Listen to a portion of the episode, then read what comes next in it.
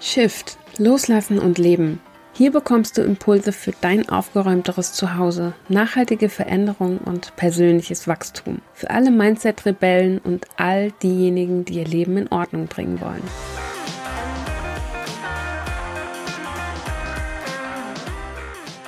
In dieser Folge spreche ich mit Ramona Zembrot über die Themen Trauer, Trauerbewältigung, Verlust von geliebten Menschen, Kindern, Arbeitsplätzen und wenn auch nur am Rande, über Suizidgedanken. Ich weiß, dass das für viele keine einfachen Themen sind. Wenn du also gerade eher nicht emotional stabil bist oder diese Themen alte Wunden bei dir aufreißen könnten, hast du an dieser Stelle die Möglichkeit, neu zu entscheiden, ob du diese Folge wirklich anhören möchtest. Oder ob du zu einem späteren Zeitpunkt wieder hierauf zurückkommen willst. Ich gebe dir an dieser Stelle die Zeit, um die Folge zu pausieren oder abzuschalten.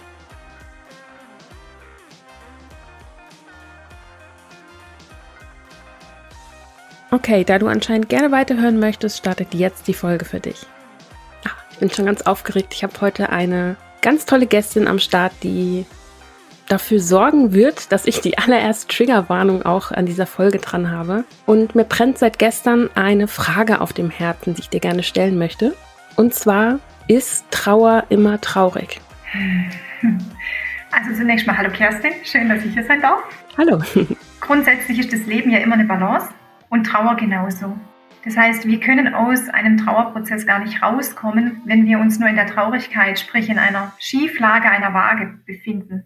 Und deswegen brauchen wir auch diesen Ausgleich. Und jeder, der schon mal in Trauer war, der weiß auch, es gibt positive wie negative Tage oder Momente. Ne? Also es gibt auch mal gute Momente, bei denen viele Menschen tatsächlich schon ein schlechtes Gewissen kriegen. Wie kann jetzt der Moment gut sein? Ja, ich muss doch jetzt eigentlich traurig sein. Okay, und was, was denkst du, woher dieses Bild kommt? Von wegen, Trauer hat jetzt so und so auszusehen? Nimm mich mal an, ich bin ein kleines Kind. Hm? Es ist innerhalb der Familie jemand gestorben. Dann ist es tatsächlich so, dass meistens die Eltern sich sehr zurücknehmen, was das Kind angeht. Ich meine, das Kind sieht ja, dass es den Eltern nicht gut geht. Mhm. Aber die Eltern nehmen sie nicht mit ins Boot. Ne? Selten, weil sie meinen, dass sie ihre Kinder damit schützen. Aber das Kind guckt ab. Ne? Das Kind sieht, da ist jemand weg, da ist was passiert, da ist jemand gestorben. Und das Einzige, was man dann sieht, Mama, Papa sind traurig. Und das ist, was man mit ins Leben nimmt. Mhm. Ne, also wir beginnen eigentlich schon zu lernen im, in frühen Jahren. Und das, was wir sehen, weil bis zum Alter von sieben Jahren gucken wir ja nur ab. wir lernen ja gar nicht eigenständig, sondern wir, wir ähm, kopieren sozusagen die ähm, Reaktionen von allen drumherum, von allen Erwachsenen. Und wir denken, dass das, was wir vorgelebt kriegen, das ist, wie es sein soll. Und das steckt dann irgendwann ganz tief, vor allem wenn es nicht thematisiert wird, man dann auch viele Jahre keinen Verlust erlebt, selber gar nicht wirklich weiß, dass es was anderes geben kann. Und dann kommt irgendwann der Tag X, an dem man es selber erlebt. Und dann weiß man meistens gar nicht, oh Gott, wie gehe ich jetzt damit um? Und, ah, Moment, meine Mama, mein Papa damals waren traurig. Ich glaube, das ist so mein Bild. Also Trauer ist Traurigkeit. Okay. Unsere Bereiche, das haben wir im Vorfeld schon festgestellt, überlappen sich ja auch so ein bisschen. Ja. Weil es gerade auch im Ordnungsbereich eben auch dieser Tag X, der kann schneller kommen, als wir beide irgendwie Piep sagen können. Ja. Was genau machst du denn jetzt? Oder was berechtigt dich jetzt überhaupt quasi über dieses Thema zu sprechen, um es mal äh, provokant zu formulieren? Also ich habe unglaublich viel mit Verluste mhm. zu tun gehabt und die schwersten waren vier Jahre hintereinander jedes Jahr eine Person. Und es war immer sehr nah, meine beiden Kinder, mein bester Freund und der Partner meiner Mutter. Mhm. Und das hat natürlich sehr, sehr viel in mir bewegt und ähm, habe auch sehr intensiv nach adäquater Unterstützung gesucht. Und es war unglaublich schwer, ähm, jemand Passendes zu finden und ich hatte es zu dem Zeitpunkt tatsächlich nicht. Ich war aber an einem Punkt, wo ich gesagt habe, ich, ich komme da nicht alleine weiter. Ich brauche einfach Unterstützung und habe dann wirklich sehr zäh, sehr Oh, ja, also mit sehr viel Aufwand, sehr viel Zeit und äh, sehr viel Energie Ausbildung gemacht. Ich wollte wissen, was passiert mit mir. Ne? Warum reagiere ich, wie ich reagiere? Was passiert in der Trauer? Ich habe die Ausbildung zum integrative Trauertherapeut gemacht, äh, war mir aber nicht genug. Ich wollte wissen, was passiert in der Psyche. Ähm, ich habe dann den psychologischen Berater noch gemacht aber ich wollte mehr in die Tiefe. Was passiert mit den Gedanken, mit dem Gedächtnis? Warum ist das so? Was, ist, was passiert mit Erinnerungen? Und habe dann ein Teilstudium gerade für diese zwei Teilbereiche, für Gedächtnis und Erinnerung, studiert. Mhm. dann ging es mir ja so darum, dass ich ja beide in den Tod begleitet habe. Ne? Das heißt, da ist eine gewisse Sterbebegleitung noch schon mit drin. Und das hat natürlich alles allumfassend, hat mich dann irgendwann wirklich neugierig gemacht, gereizt, vor allem auch das, ähm, wie, wie gehe ich jetzt selber damit um und eigentlich zunächst mal, was passiert mit mir. Ne? Also ich habe überhaupt gar nicht verstanden mehr, wer ich bin. Und dann habe ich den Palliativbegleiter noch gemacht. Und habe dann aber auch gemerkt, hier, wir sind ja nicht als Erwachsene alleine betroffen, mhm. sind ja auch noch Kinder und Jugendliche da. Und die sind anders, die reagieren vollkommen anders wie mir. Ich dachte mir, komm, den setzen wir gerade noch oben drauf und habe dann den Kinder- und ähm, Jugendtrauerbegleiter noch mitgemacht. Und dementsprechend durch meine private und ähm, berufliche Seite dann, denke ich mal, eine enorme Expertise angereichert, die ähm, ja mich nicht nur befähigt, sondern auch ich liebe diese Arbeit. Also es ist wirklich, hm. wenn man dann irgendwann ein Verständnis dafür bekommt, was Trauer überhaupt ist, ist das eigentlich eine ganz großartige Sache. Weil durch den Schmerz müssen wir sowieso und den Tod können wir nun mal nicht beeinflussen. Er kommt und ich kann nicht sagen, lass mir den Mensch da, auch wenn ich es möchte. Richtig, richtig schön. Wie, wie nennst du das, was du jetzt tatsächlich machst mit all diesen Ausbildungen? Hast du da einen bestimmten Begriff für oder? professionelle Trauerbewältigung. Mhm. Okay. Also ich nenne es eine Trauerbegleitung, weil Trauerbegleitung ist ein Begriff, der für mich eher so dieses Zuhörende hat. Ich bin da für die Person. Ähm, ich habe dieses, dieses ja, aktive Zuhören und Dasein. Bei mir geht es aber wirklich in die Tiefe, bei mir geht es in die Bewältigung. Und daher ist es mir auch wichtig, das nach vorne zu bringen, ne, dass es eine wirkliche Trauerbewältigung ist und zwar in sehr professioneller Art, mit sehr mhm. viel ähm, Struktur und zielorientiert. Äh, mir kam eben noch ein Gedanke, als du auch gesprochen hast davon, was du selbst eben auch schon alles erlebt hast mit dem Thema. Und zwar es ist ja auch immer so ein Stück weit damit verbunden, sich auch von Träumen zu verabschieden. Ja. Weil da steckt ja auch teilweise ganz, ganz viel Hoffnung eben auch mit drin, gerade auch wenn man irgendwie, was weiß ich, schon Pläne gemacht hat mit den Leuten, die dann auf einmal nicht mehr da sind und das ist dann alles irgendwie zerschlagen. Es sind ja ganz, ganz viele Bereiche, die da irgendwie auch mit reinspielen. Absolut. Das ist mir gerade erst wirklich bewusst geworden. Es ist auch tatsächlich so. Also man, ähm, das, was man dann über sich lernt oder erfährt, ist nicht nur ein Teilbereich, den es betrifft. Denn mhm. es ist tatsächlich so, ähm, dass wenn, gerade wie bei mir, in meinem Fall ein Kind stirbt, stirbt ein Teil der Zukunft. Mhm. Ja? Und es ist tatsächlich ein Wunsch. Wir wollten ja eine Familie. Dann haben wir ein zweites Kind bekommen und dann ist natürlich die Freude groß. Okay, haben wir da eine Chance? Ne? Ähm, nee, haben wir nicht. Also das ist dann schon eine riesen Zukunftsblase, ein richtiger Traum, der im Prinzip mal geschwind zerfällt. Ja. Ja, und vor allen Dingen macht es auch was mit dir selbst so. Ja. Also es verändert ja auch so ein Stück weit die Identität, wenn ich das so bezeichnen darf. Und was ich eben auch noch hatte an Gedanken ist, dass es ja auch ganz, ganz vielen Frauen eben so geht wie dir jetzt, dass sie Kinder verlieren, egal ob es irgendwie schon auf der Welt waren oder hinterher, äh, vorher oder hinterher. Mhm. Ähm, ich habe das bei mir zum Beispiel in der Ahnenlinie auch. Sowohl meine Mutter als auch meine beiden Omas haben Kinder verloren. Okay. Oder vor der Geburt oder nach der Geburt. Und gerade auch meine Oma mütterlicherseits, die hat sich, ich glaube, bis zu ihrem Tod die Schulter dran gegeben, weil sie das mhm. Fenster aufgelassen hat. Und das ist natürlich auch was, was so von außen betrachtet ich richtig heftig finde, mhm. weil es natürlich auch immer so ein bisschen trotzdem noch das Verhalten beeinflusst, auch wenn das Ereignis schon Jahre weg ist oder Jahre hinter einem liegt. Und ich glaube, das ist so das, was es teilweise halt auch schwierig macht. Ja, dass es eben immer noch da ist. Richtig. Ja. An welchem Punkt setzt man denn da an, wenn jetzt jemand, der jetzt zuhört, in einem ähnlichen Punkt ist, in einem ähnlichen Prozess ist? Was würdest du so jemandem empfehlen? Wann er mit der Trauerbewältigung beginnt? Mhm. Jetzt. Grundsätzlich immer jetzt. Egal, ob es jetzt 20 Jahre her ist, ob es jetzt 36 Jahre her ist, ob gestern die Beerdigung war oder jemand im Sterben liegt. Hm. Wahrscheinlich hast du ja dich auch durch die ganzen Ausbildungen, die du gemacht hast, auch selber sehr verändert in, in der Art, wie du mit der Trauer umgehst, wenn du selber welche hast. Ja. Was würdest du sagen, wie hat sich dieser Weg für dich, also der Umgang mit der Trauer für dich verändert, seitdem du dich mit dem Thema tiefer beschäftigst? Grundsätzlich hat sich mein Verständnis für Gefühle verändert. Also mein Verständnis dafür, wie, welche Auswirkungen Gefühle haben, hat sich total verändert. Absolut. Was mir aber auch wichtig ist, und das habe ich früher nie gemacht, ist, mich mit meinen Gefühlen auseinanderzusetzen. So, ich habe ein Problem, ähm, das wird nicht mehr verdrängt. Das wird jetzt an die Oberfläche geholt. Ne? Das heißt, ich arbeite damit, weil ich keine Lust mehr habe, ähm, dass mich das noch weiter begleitet. Ich gehe da nicht mehr in die Tiefe mit rein. Ich habe keine Lust mehr, meinen Tag zu verderben, weil jetzt irgendwas Blödes passiert ist, sondern ich gehe das jetzt wirklich an. Mhm. Grundsätzlich hat sich, glaube ich, mein Leben, oh, oh Gott, 360 Grad gedreht, also komplett auf den Kopf gestellt, komplett. Und zwar eher in viel feinfühliger geworden, ähm, viel mitfühlender, weil man hat einfach auch eine Vorstellung davon, wie es anderen Menschen gehen kann, wenn sie wirklich was Schweres erleben. Und es muss nicht nur ein Tod sein. Ne? Wie oft höre ich die Aussage, ja, aber ähm, keine Ahnung, wenn jetzt jemand zum Beispiel den Job verloren hat. Ja, das ist doch nicht so schlimm. Ich habe meine Tochter verloren oder ich habe sonst was verloren. Wer sagt, dass das nicht schlimm ist?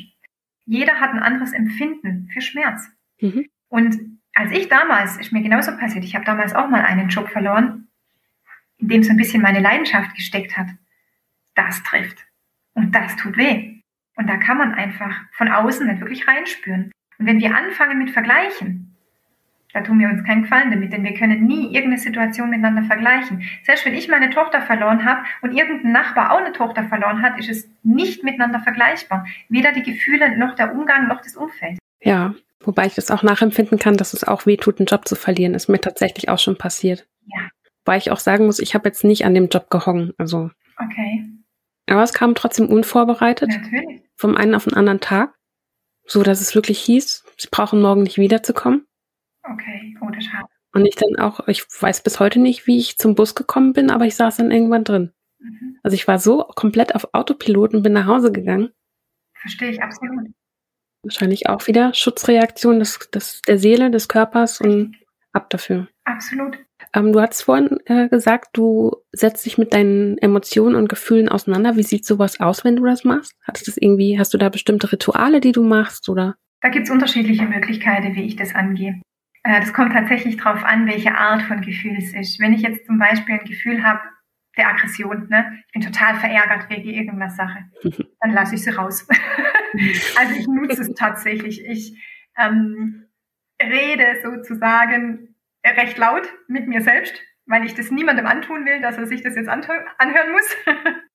äh, es kann auch schon mal sein, dass ich so eine kleine Kissenschlacht mit mir veranstalte.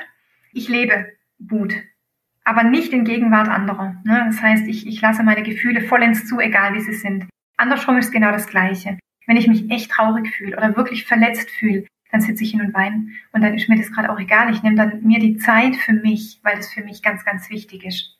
Andere Gefühle, wie zum Beispiel mh, mm, Nervosität oder sowas, ist auch ein Gefühl. Ich stehe vor irgendwas und weiß gerade gar nicht so wirklich, wie ich damit umgehen soll. Und das blockiert mich so ein bisschen. Ne?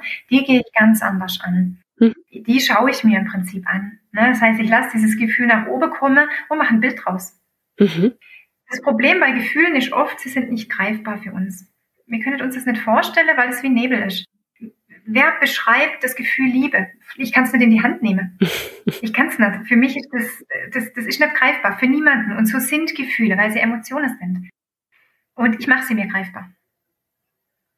Und das bedeutet, ich gebe dem einfach ein Bild. Wie sieht dieses Gefühl jetzt für mich aus?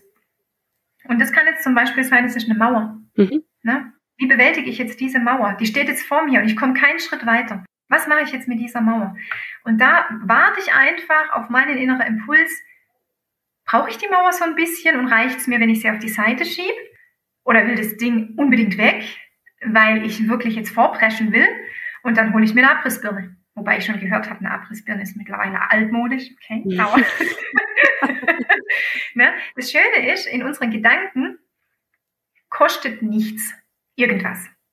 Wir haben alle Möglichkeiten zur Verfügung, die die Welt uns bietet. Das ist mein Gedanke und ich kann mit dem machen, was ich will. Das heißt, ich habe alle Farben, alle Gerüche, alle Größen, alle, alle Möglichkeiten. Ich habe dann auf einmal alle Dinge, die ich mir sonst vielleicht gar nie leisten könnte oder die sich viele andere nicht leisten könnte, die brauche ich gar nicht. Ich brauche keinen Bagger vor der Tür. Aber wenn der mir jetzt gerade hilft, hier meine Mauer zu beseitigen, dann ist der wohl da. Hm. Aber das kann ich an meinen Gedanken machen. Und dementsprechend schaue ich, wo befindet sich dieses Gefühl gerade in meinem Körper? Blockiert es mich? Denn das ist ganz häufig so, dass Gefühle sich körperlich manifestieren. Mhm. Und da brauche ich erstmal die Stelle. Und an dieser Stelle visualisiere ich, wie sieht dieses Gefühl für mich aus? Und dann beginne ich es wirklich anzunehmen und zu sagen, okay, was brauche ich jetzt gerade? Darfst du da sein oder musst du weg? Aber da muss ich reinspüren. Das ist sehr individuell, ein sehr subjektives Gefühl. Und dann arbeite ich entsprechend da damit, bis ich ein Bild erreicht habe, mit dem ich gut leben kann und sagen kann, okay. Und manchmal ist es tatsächlich so, dass dann für mich vielleicht eine Narbe oder irgendeine offene Wunde noch vorhanden ist.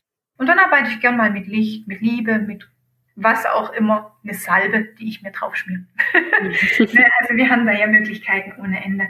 Und dann habe ich ein deutlich befreienderes Gefühl, kann besser durchatmen, die Blockade körperlicherseits ist weg, weil meine Gedanken dafür gesorgt haben, dass ich jetzt freier in dem bin, was ich eigentlich brauche. Boah, so schön. Ich bin da ganz begeistert davon. Das hatten wir im Vorfeld ja auch schon ge geklärt oder besprochen, ähm, also ich bin ja selbst auch Emotionscoach, also ich arbeite ja auch viel mit Emotionen und bin ja. auch ausgebildete Täterheilerin und das ist so gesund, wirklich die Gefühle rauszulassen. Deswegen, ich kann das an der Stelle nur nochmal unterstreichen, dass es wirklich ganz, ganz wichtig ist, auch die Emotionen rauszulassen, relativ zeitnah möglichst. Mhm. Aber selbst wenn das schon eine Weile her ist, hast du immer die Möglichkeit, dir auch die Emotionen durch Gedanken nochmal hochzuholen und damit zu arbeiten. Grundsätzlich brauche ich die gar nicht hochholen, das ist das Schöne. Ähm, denn es ist ja so, dass wenn Menschen sich für eine Unterstützung entscheiden, dann haben sie einen Punkt erreicht, an dem es alleine nicht mehr geht. Mhm. Das heißt, da ist dann schon was an der Oberfläche. Ich arbeite nicht mit irgendwas, das ich irgendwo herkramen muss, sondern ich arbeite mit dem, äh, was die Leute mir mitbringen. Und da ist dann immer irgendwas an der Oberfläche, mit dem ich arbeiten kann und das bewältigt werden mag. Und da ist es tatsächlich total unabhängig, zu welchen Zeiten ähm, das ist. Ob es jetzt, also ich hatte jetzt auch schon eine Klientin, da war es 36 Jahre her.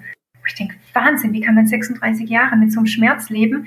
Weil man muss ja auch bedenken, ähm, das war ja nicht das Einzigste. In 36 Jahren passiert sehr viel. Da passiert Leben. Mhm. Und nicht immer nur schön. Und das dockt sich ja an, das, das legt sich oben drauf, das wird ja immer mehr. Je weniger ich bewältige und je mehr Herausforderungen ich kriege, desto größer wird mein Herausforderungspaket, das ich mit mir rumtrage. Und dann wird es schon zäher, aber es hat bisher immer funktioniert. Immer. Weil immer das, was gerade relevant ist, das ist immer an der Oberfläche. Und wenn ich mit dem anfangen kann, das in den Prozess zu bringen, mhm. dann geht immer ein Teil der anderen Dinge schon mit in den Prozess, ohne dass ich ganz viel dafür tun muss. Und immer das, was gerade präsent ist, das, was jetzt gerade bewältigt werden will, das weiß unser Unterbewusstsein. Und das ist es, was es hochschickt. Und nur mit dem arbeite ich. Und so gehen die Dinge irgendwann tatsächlich im Fluss einfach mit. Und das ist das Schöne an der Arbeit. Ja, ist vor allen Dingen auch total wichtig, weil wenn die Leute sowieso schon die Entscheidung getroffen haben, sie möchten was verändern, dann hast du ja schon eine gewisse Problem, Problembewusstsein und die Leute sind einfach schon so weit, dass sie wirklich auch sich von dieser Trauer oder dem, dem belastenden Gefühl eben verabschieden möchten. Das heißt, es ist dann quasi der nächste Verlust, der dann kommt diesen Teil, den man lange vielleicht mit sich rumgetragen hat, eben loszulassen. Richtig. Finde ich, finde ich auch einen spannenden Aspekt. Absolut. Es ist absolut so. Und was mir jetzt so die letzte Zeit am meisten aufgefallen ist, je länger es natürlich dauert, bis sich jemand Unterstützung sucht, kommen einige weitere Verluste dazu. Mhm. Wenn man eh schon mit Emotionen noch nie wirklich gearbeitet hat, also mit sich selbst noch nie wirklich gearbeitet hat, dann hatte ich jetzt schon sehr, sehr viel den Fall, dass irgendwann eine so große Verzweiflung da ist, weil man überwältigt wird von Gefühlen, mit denen man gar nicht mehr klarkommt, dass ganz häufig Suizidgedanken kommen. Hm. Das ist dann meist der Punkt, Gott sei Dank, muss ich gerade sagen, wo dann die Leute bereit sind zu sagen, hey, ich habe ein Problem, ich glaube, jetzt wird es Zeit. Ne? Also je mehr sich aufhäuft, desto größer wird der innere Widerstand, mhm. aber desto schwieriger wird es für die Menschen, damit umzugehen. Und das sorgt für pure Verzweiflung ganz, ganz häufig, für totale Überforderung und das ist dann für die Menschen sehr schwer, ähm, also grundsätzlich dann tatsächlich auch noch einen Alltag zu bewältigen, weil die sind ja dann tatsächlich Gedanken auch, nicht nur die Gefühle, sondern auch die Gedanken, die den Alltag bestimmen. Und das ist dann oft nicht mehr wirklich schön. Und das kommt tatsächlich momentan sehr viel vor, dass dann viele sagen, da vorne ist der nächste Baum, das wäre doch jetzt gerade geschickt. Da bin ich froh, dass viele dann die Entscheidung getroffen habe, zu mir zu kommen und zu sagen, du, ich habe ein Problem, hilf mir bitte. Und heute ein tolles Leben haben. Wahnsinn. Die meisten werden wahrscheinlich jetzt auch erstmal so ein bisschen geschluckt haben und irgendwie gedacht haben, so wie kann denn ein Suizidgedanke jetzt irgendwie positiv sein?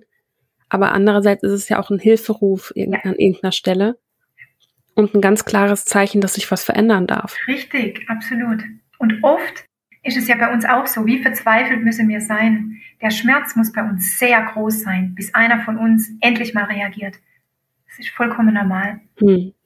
Und Suizid ist ein sehr großer Schmerz. Ne? Und da bin ich froh, dass sie das nicht tun, nicht umsetzen, aber dass sie merken, wow, so ein Gedanke kenne ich von mir nicht, jetzt wird's komisch, jetzt wird's Zeit, dass ich irgendwas mache. Weil das ist nicht normal für mich. Hm. Ja, zumal sich da auch eine ganz, ganz große, wie du es eben auch so schön gesagt hast, Verzweiflung einfach einstellt. Absolut. Und das auch dann auch bei, auch bei den Leuten passieren kann, die davon dann erfahren, so. Das hatte ich tatsächlich auch schon mal, dass ich erzählt bekommen habe davon. Und ich war auch so, also für mich war es dann erst passiert in dem Moment. Und ich war dann auch erstmal so, dass ich gerade erstmal schlucken musste. Ich dann mhm. dachte, hu, okay. Das ist natürlich auch ein, also wie, wie du eben auch schon gesagt hast, der Schmerzpunkt war sehr, sehr groß in dem Moment. Ist es tatsächlich, wobei man auch einen Unterschied machen muss. Ähm, die Menschen, die tatsächlich Suizidversuche unternehmen, ähm, die haben meistens tatsächlich einen psychisch, psychisch erkrankten Hintergrund. Ne? Mhm. Der Gedanke, das ist mir gerade alles zu viel, ich weiß gerade gar nicht, wie ich damit klarkommen soll, zeigt nicht von einer ähm, psychischen Erkrankung, ne, sondern einfach von einer psychischen, mentalen Überforderung. Das ist ein großer Unterschied, den man machen muss, denn es gibt ja auch tatsächlich viele, und das habe ich eben hier auch ganz, ganz viele, wo tatsächlich Suizid begangen wurde, aber auch eine lange Leidensgeschichte dran hängt. Ne? Wenn ich von Suizid aufgrund solchen Dingen spreche, ist es dann ganz häufig wirklich eine mentale Überforderung. Es lässt sich nicht mehr verschieben, es lässt sich nicht mehr unterdrücken, verdränge ist nicht mehr möglich, bis zu einem gewissen Grad geht's, irgendwann nicht mehr. Und sobald das alles nach oben an die Oberfläche kommt, dann ist pure Überforderung gefragt. Da ist aber nicht unbedingt ähm, eine psychische Erkrankung äh, die die Ursache. Einfach das Leben. Ne? Hm.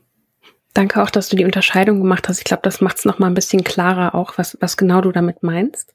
Was ist denn so der Punkt, wo die Leute am häufigsten zu dir kommen? Kommen die schon, um sich beim Verabschiedungsprozess begleiten zu lassen oder wenn es schon passiert ist? Was, was ist mehr? Kannst du das irgendwie einschätzen? Ja, wenn es passiert ist. Hm. Okay. Wenn es passiert ist, habe ich eigentlich, ich sage jetzt mal 98 Prozent. Hm, okay, es sagt ja auch ein bisschen was über die Menschen dann aus, ne? Wenn die erst danach dann quasi erst tätig werden und dann merken, ich komme irgendwie überhaupt nicht mehr klar, das funktioniert nicht mehr so und ich werde so überwältigt von meinen Gefühlen, dass ich eben Hilfe brauche oder mir Hilfe suchen möchte. Grundsätzlich kommt es tatsächlich auf den Umstand an. Wenn ich jetzt zum Beispiel jemanden verliere, der sich so in den letzten Zügen des Lebens befindet aufgrund von Krankheit, dann haben wir ja auch Hospize zum Beispiel. Wir haben Palliativteams. Mhm. Ähm, das bedeutet, da ist ja dann auch eine seelische Unterstützung für das Umfeld während des Sterbeprozesses schon vorhanden. das heißt, sie sind nicht ganz ohne Begleitung. Wenn durch Krankheit, durch ähm, oder im Altersheim oder so. Ne? Also da ist dann immer irgendjemand schon vor Ort, wo das Umfeld so ein bisschen ja mit reinnimmt und sagt, wir kümmern uns drum, ne? dass sie nicht ganz alleine sind. Da hat man dann viele Seelsorger und es ist nur tatsächlich so, mit dem Eintreten des Todes endet natürlich auch diese Leistung, nenne ich es jetzt einfach mal, ne? weil sie einfach sagen, ein Hospiz ist dafür da, dass du deine letzten Lebenstage, Lebenswochen noch da verbringen kannst, und zwar in einem wirklich menschenwürdigen Zustand. Und wir begleiten so angenehm wie möglich nicht nur den Sterbenden, sondern auch die Familie drumherum, mhm. was ich total toll finde. Die Palliativteams, die dafür sorgen, dass Menschen zu Hause sterben können und wirklich darum sorgen, dass mhm dass eine seelische Unterstützung da ist für das komplette Umfeld zu Hause, auch für den Sterbenden, dass die ganze medizinische Versorgung geleistet ist, das ist natürlich schon ganz, ganz toll und da sind sie auch wirklich in der Begleitung. Aber weiter hinaus kann nicht geleistet werden. Und da hört es dann auf. Und ab diesem Zeitpunkt sind sie dann im Prinzip alle auf sich gestellt. Und das Problem ist tatsächlich auch, dass diese Trauerbewältigung oder ich nenne es jetzt mal diese Trauerbegleitung grundsätzlich kein wirklich bekanntes Angebot ist. Man kennt es nicht wirklich gut. Und dann ist man oft aufgeschmissen und weiß gar nicht, was mache ich jetzt und wo gehe ich hin und zum Psychologen. Oh Gott, was denken die Leute? Was will ich da? Aber selbst wenn ich mich dazu entscheide, warte ich ja auch noch neun Monate auf einen Termin. Hm, will ich mir das antun? Was mache ich jetzt? Dann ist man total hin und her gerissen. Und ich glaube, das ist so ein bisschen der Punkt, wo die Menschen in der Luft hängen und gar nicht wissen, wie es für sie weitergehen soll. Ja, ganz, ganz oft. Also ich, wenn ich jetzt zurückdenke bei meinen äh, Trauerfällen in der Familie, ich hätte jetzt auch nicht gewusst, ein wenig, wie ich wenden soll, wo ich mich hinwenden kann, um Hilfe zu bekommen bei der Begleitung des Prozesses eben. Ja, Da war mir das gar nicht, gar nicht so bekannt, so dass es da überhaupt ein Berufsbild gibt, was sich damit auseinandersetzt. Ja, es ist auch noch ein sehr unbekanntes Feld, leider, weil natürlich Tod ein Tabuthema ist und man sich damit auch nicht wirklich beschäftigen mag. Das ist ja nicht schön. Aber über die Geburt unterhält sich jeder, weil das ist toll. Aber wir leben in einer Polarität. Ne? Ich kann auch nicht ändern, dass die Nacht eintritt, nur weil der Tag da ist. Ich kann nicht sagen, Nacht, geh weg. So kann ich nicht sagen, Tod, geh weg, weil der gehört zum Leben dazu. Aber so wird's leider kommuniziert. Ja, wobei. Und deswegen ist dieses Hilfsangebot nicht wirklich weit verbreitet, sagen wir es mal so. Wobei das Thema Geburt, das hinkt ja so ein bisschen als Vergleichsobjekt auch, weil es ja auch viele, viele Frauen mittlerweile gibt, die eben auch über ihre schlechten Erfahrungen mit dem Thema berichten. Es kommt ja auch immer mehr. Okay. Ähm, mhm. Ich hatte eben auch noch den Gedanken, es gibt ja auch, wenn, wenn wir jetzt mal auf, auf andere Länder gucken, wie die mit dem Thema Tod umgehen, da gibt es ja ganz, ganz, ganz tolle Rituale und Tage und Sachen, die mhm. man machen kann, wie Altare aufbauen mit Fotos der Verstorbenen und dann feiert man das. Das ist ja ein ganz, ganz anderer Umgang als jetzt bei uns hier in Deutschland beispielsweise. Ich finde das immer total faszinierend und ich habe da auch erst kürzlich so einen ganz, ganz tollen Animationsfilm gesehen dazu, der genau dieses Thema aufgegriffen hat. Ich glaube, das ist in Mexiko, dieses Fest. Ich weiß auch den Namen nicht mehr, aber ich fand es einfach faszinierend, auch mal so bei anderen Leuten zu gucken, wie gehen die denn eigentlich damit um, wenn jemand verstirbt? Fand ich spannend, dass bei uns das so sehr davon abweicht. Das ist tatsächlich so, ja. Also es gibt sehr, gerade Afrika oder solche Länder, da gehört es tatsächlich zum Leben. Und dann wird es auch irgendwo gefeiert, da hast du recht, genau. Aber da wird auch das Leben gefeiert, ne? das Leben vom Verstorbenen und das eigene. Da hat man einfach nur eine andere Perspektive. Hm. Tja, da sieht man mal wieder, was so eine Perspektive ausmachen kann. Wir sind einfach nur im falschen Land gelandet, das ist doch toll. Oder vielleicht im Richtigen und wir versuchen das jetzt einfach ein bisschen in eine andere Richtung zu lenken. Ja, es ist ja sowieso immer der Umgang auch damit. Ich habe bei meiner Oma zum Beispiel, die ist 98 geworden. Und da habe ich auch die ganze Zeit gesagt, das ist so ein biblisches Alter und sie wollte auch seit Jahren nicht mehr. Mhm. Und da mhm. war das für mich auch in Ordnung. Mhm. Das ist zum Beispiel auch ein ganz anderer Blickwinkel da drauf. Und jeder außenrum hat irgendwie gedacht so, ja, aber du musst doch jetzt voll traurig sein, weil deine Oma verstorben ist. Ja, einerseits schon, aber andererseits eben auch nicht. Und es kann einfach beides da sein. Es muss, es muss beides da sein. Denn mhm. ähm, wenn man jetzt mal so einen Trauerprozess sieht, dann ist es ja auch so, wir haben gute Zeiten und wir haben schlechte Zeiten. Die können wir uns nicht raussuchen. Die sind uns gegeben. Aber warum habe ich gute Zeiten dazwischen? Wenn ich jetzt anfange, die zu verdrängen oder zu sagen, oh Gott, schlechtes Gewissen, ähm, oh, kann euch doch, ich muss doch jetzt traurig sein, weil es war doch mein Kind, was denken denn andere? kann doch gar nicht sein. So, und verdränge das, dann befördere ich mich automatisch selbst in den Schmerz zurück. Hm. Ja, aber diese positive Phase, die hat einen Zweck. Ne, die ist dazu da, damit wir Energie und Kraft schöpfen können, die wir brauchen, weil das nächste Tief kommt. Und ich weiß noch nicht, wie tief es sein wird und wie lange es hm. da sein wird. Und wenn ich nicht ausreichend Kraft habe, dann haut es mich richtig rein. Und dann weiß ich auch nicht, wie lange ich brauche, bis ich da raus bin. Ne? Man, man kennt ja die Trauer als Wellen. Ne? Viele sagen auch Phasen. Sie kommt eher in Wellen, nicht ohne Grund. Wir brauchen gute Momente, um schlechte ausgleichen zu können. Zumindest, dass sie entweder nicht ganz so tief gehen oder ich schneller rauskomme. Die sind notwendig. Ohne die versauere ich im Trauerprozess. Da komme ich nicht mehr raus. Das ist eine Abwärtsspirale, in die ich mich begebe, wenn ich denke, es ist nur Traurigkeit, es ist alles Schlechte, kann ich dir aufzählen von der Trauer, aber ein positives Wort fällt mir dazu nicht ein. Dann gerätst du absolut in die Abwärtsspirale, tust dir selber keinen Gefallen damit und hast auch sehr große Schwierigkeiten, da wieder rauszukommen. Also es ist ein Muss, dass wir diese haben. Und diese werden auch immer größer. Ne? Mit jedem Trauerprozess, den du eingehst, wird mit, den, äh, mit der Zeit, wo du wirklich deine Gefühle angehst, sie in den Prozess bringst, ähm, werden diese Phasen größer. Das heißt, die großen Schmerzphasen werden kleiner und die kleinen Positivphasen werden größer. Und so muss das sein. Das muss sich verändern. Und deswegen ist es so wichtig, dass man auch sieht, dass Trauer nicht nur Traurigkeit ist. Und vor allem ist es auch ein Prozess, zum Teil auch einen, ähm, ja, so ein, zum Teil eine Persönlichkeitsentwicklung. Denn das ist das erste Mal in unserem Leben wahrscheinlich, wo wir uns selbst hinterfragen. Weil wir merken, der Boden unter den Füßen ist weg und irgendwie habe ich gerade null Halt mehr. Oh Gott, was mache ich jetzt? Wo bin ich jetzt? Wer bin ich jetzt? Ne? Dann fängt man an, sich selbst zu hinterfragen und kommt irgendwie auf keinen grünen Zweig, Und das ist dann wirklich mal eine Chance, sich mit sich selbst auseinanderzusetzen. Wann tun wir das freiwillig in unserem Leben? Ich schiebe alles andere vor mir her. Nee, ich muss arbeiten, ich muss kochen, ich muss da sein, ich muss die Kinder in die Kindergarten bringen. Ich, ich habe so viel Idee, dann was zu tun, außer mich mit mir selbst zu beschäftigen. Und das ist natürlich auch ein positiver Aspekt der Trauer. Ich muss, weil ich dazu gezwungen werde. Ich habe gerade echt Gänsehaut bekommen. Mir ist nämlich gerade bewusst geworden, dass ich dieses ganze, also das Business, was ich jetzt habe, ist auch aus so einem Trauerprozess entstanden. Okay, sehr schön. Weil das war kurz nachdem ich meinen Job verloren habe. Kriege ich Gänsehaut. habe ich angefangen zu bloggen und okay. hat sich immer weiter durchgezogen, bis jetzt dieses Business entstanden ist. Jetzt habe ich Gänsehaut. Sehr schön. Okay. Seid ihr live dabei, wenn Sehr ich schön. eine Erkenntnis habe? Wundervoll.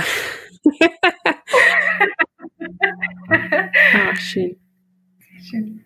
Das ist ein richtig tolles Thema. Also ich kann das zwar verstehen, dass es für viele ein Tabuthema ist, aber gleichzeitig, ich weiß nicht, ob du das weißt, ob ihr das wisst, die hier zuhören. Ich bin damals aus meinem eigenen Thema rausgekommen, indem ich drüber geredet habe und das Tabu aus dem Thema rausgeholt habe. Das heißt, es ist einfach wichtig, drüber zu sprechen. Ja. Immens wichtig. Absolut. Denn das ist kein Tabuthema. Sollte es nee, nicht sein. Sollte es zumindest nicht sein. Ja. Gut, dann sind wir uns da auch einig. okay. Was wäre denn jetzt so der erste Schritt, wenn jemand, der jetzt zuhört, jemanden verloren hat, einen geliebten Menschen verloren hat? Was, was würdest du sagen, was ist der erste Schritt, damit es einem wieder besser geht? Damit es einem wieder besser geht. Grundsätzlich ist es erstmal wichtig herauszufinden, wo liegen jetzt meine Stärken? Wo sind die Dinge, die mich sonst, ich sage es jetzt mal ganz hart, am Leben gehalten haben? Ne? Und damit meine ich keine Verdrängung. Ich weiß, dass es eine Überlebensfunktion hat, aber nicht die, die gedacht ist das Erste, was wirklich wichtig ist, zu reflektieren, wie war mein Leben bisher, was habe ich schon durchgestanden, wie habe ich es durchgestanden. Das ist eine ganz, ganz große Ressource, um zu gucken, okay, pass auf, da stand ich vorher, da stehe ich heute. Okay, ich habe schon mal was, eine kleine, eine kleine Kraftreserve, an die ich andocken kann. Das ist ganz, ganz wichtig. Habe ich diese nicht, merke, dass ich so langsam in so eine kleine Abwärtsspirale komme. Es wird immer irgendwie ein bisschen schlimmer auch wenn es bloß leicht ist, aber ich merke, es wird definitiv nicht besser und stagnieren tut es auch nicht und ich krieg's allein nicht hin, dann ist es wirklich gut, sich recht schnell professionelle Unterstützung zu holen.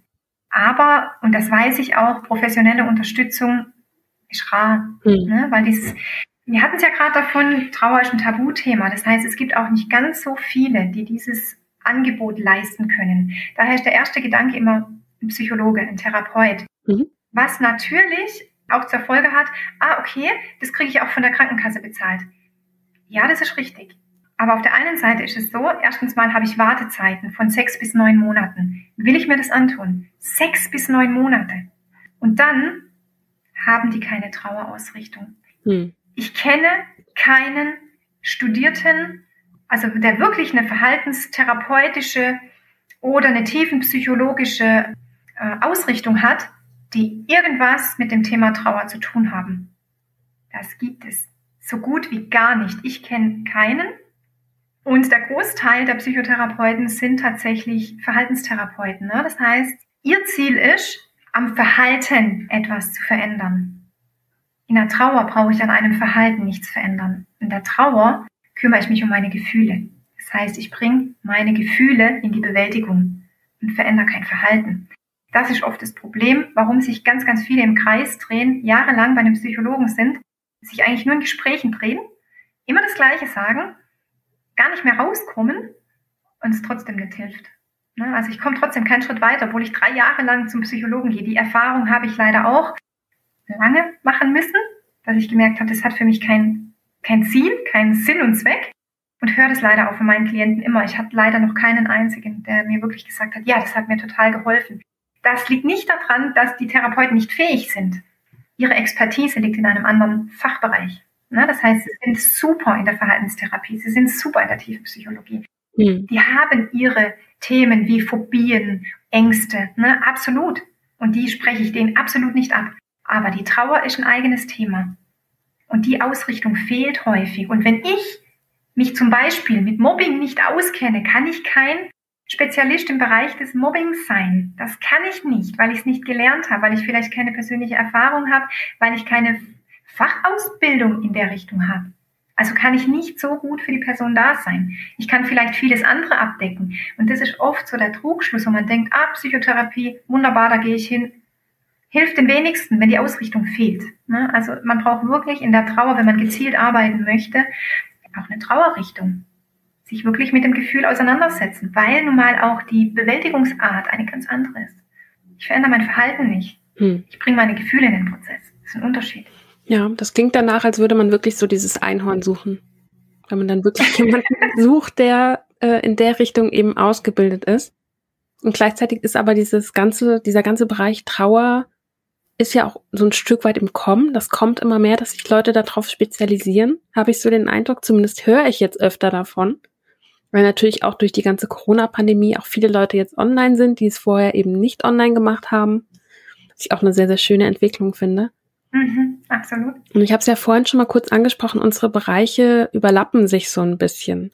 Mhm. Weil natürlich es auch jederzeit passieren kann, dass du als Angehöriger eben ein Haus ausräumen musst oder irgendwie eine Wohnung oder also das Hab und Gut irgendwie verwalten, sagen wir es mal so. Ja, absolut, ja. Was würdest du denn jemandem raten, wie er damit umgeht, wenn er jetzt gerade irgendwie so einen Verlust erlebt hat und jetzt vor dieser Herausforderung steht, das Hab und Gut irgendwie was weiß ich, zu verkaufen, zu verschenken? Was ist da so der erste Schritt, wenn man irgendwie auf zwei Ebenen quasi unterwegs ist? Einerseits mit sich selbst zu tun hat, mit der Trauer zu tun hat und andererseits mit dem Hab und Gut von den Menschen. Mhm. Wichtig in diesem Bereich ist tatsächlich, wenn ich es nicht alleine schaffe, und das kann ich mir unglaublich gut vorstellen, dass das sehr schmerzhaft ist. Denn das ist ein weiteres Loslassen. Ich muss von einer Wohnung loslassen, wo ich vielleicht regelmäßig hingegangen bin, wo meine ganzen Erinnerungen stecken. Vielleicht ist ein Haus, ein Elternhaus, da habe ich meine die ersten 20 Jahre des Lebens verbracht, ähm, hm. bin jetzt vielleicht 40 und kenne nichts anderes wie dieses Haus und wie das muss jetzt verkauft werden. Da steckt ganz, ganz viel Leidenschaft und Emotion dahinter. Das muss man berücksichtigen und dem auch Raum geben. Ja, das heißt auch sagen, wenn jetzt noch nicht der richtige Zeitpunkt ist, den Person wirklich noch die Möglichkeit zu geben, ich bin jetzt noch ab und zu da drin. Ich möchte einfach noch ein bisschen Zeit damit verbringen und vielleicht einfach langsam, Stück für Stück, Raum für Raum, erstmal zu gucken, dass ich was lehre. Und dann ist es einfach. Und oft tut es auch gut, wenn man es nicht alleine tut, wenn man wirklich Unterstützung dabei hat, egal ob es Familienmitglied ist oder jemand, der sich mit solchen Dingen auskennt. Ich hole ja. Umzugshelfer. Ne? Wenn ich jetzt wirklich an manchen Dingen hänge, wo ich sage, ich brauche da wirklich jemand mit Herz, der mich jetzt da unterstützt, dem ich vertraue. Ich habe eine Person, die ich jetzt gerne bei mir habe in der Zeit und die mit mir gemeinsam diesen Weg geht. Ne? Absolut. Okay.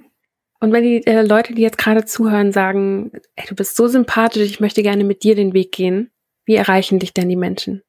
Erstens mal habe ich eine Homepage. Ich bin aber auch auf Instagram, bin auch auf Facebook vertreten. Mhm. Unter Ramona Zembrot kann man mich dann auch finden.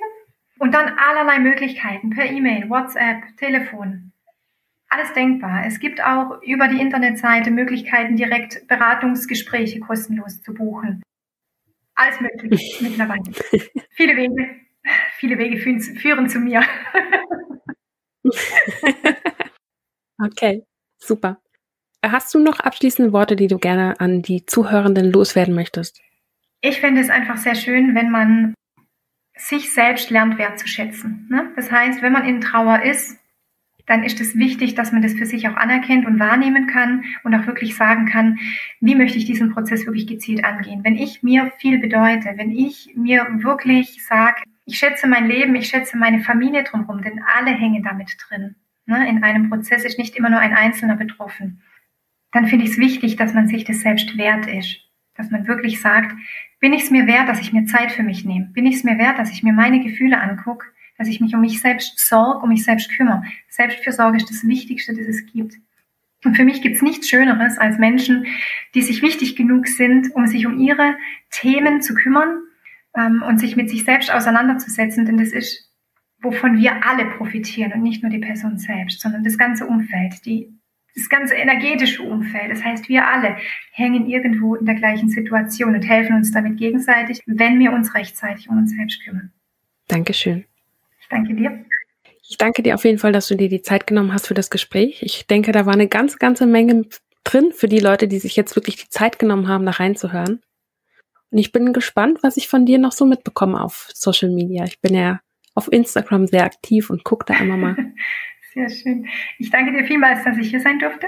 Es freut mich sehr. Gerne. Und ich halte euch auf dem Laufenden auf Social Media.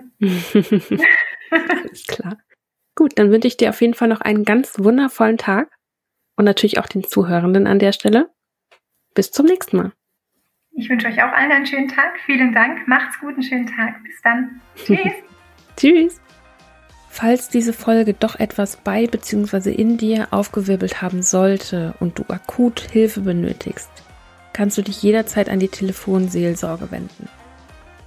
Diese erreichst du per Telefon unter 0800 111 0111 oder 116 123 sowie per Mail und Chat unter online.telefonseelsorge.de. Bitte scheu dich nicht, das Gespräch zu suchen, wenn dich etwas beschäftigt.